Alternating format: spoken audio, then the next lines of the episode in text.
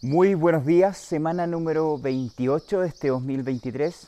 Estamos acá en Cataluña, en España, y estamos eh, comenzando una semana para poder viajar a ver a algunos colegas, trabajar en una de las principales ciudades productoras de cerdo aquí en Cataluña, que es Lleida, que es una de las zonas con mayor densidad en este país.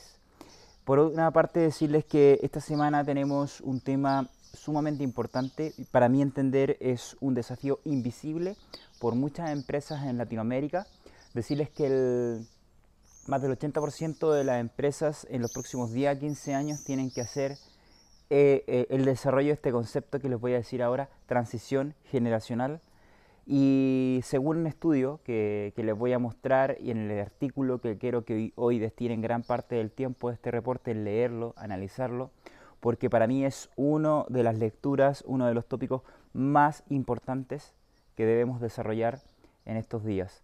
Así que yo les sugiero que lo lean, donde habla de los tres factores que están afectando hoy en día para una correcta transición generacional, principalmente por una parte la visión eh, de lo que es la transición eh, generacional, luego la ausencia de protocolos familiares eh, para la transición generacional y por último la falta de estrategia empresarial para la transición generacional, cómo se debe hacer.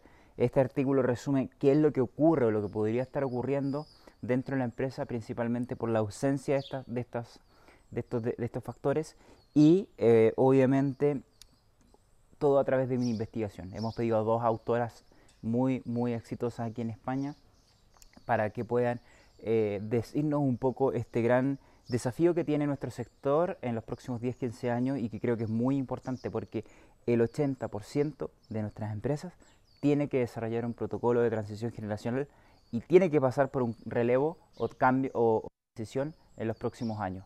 Así que yo les sugiero que lo lean. Este comentario va a ser mucho más corto porque el tiempo lo tienen que dedicar para eso. Por favor, no dejen de hacerlo.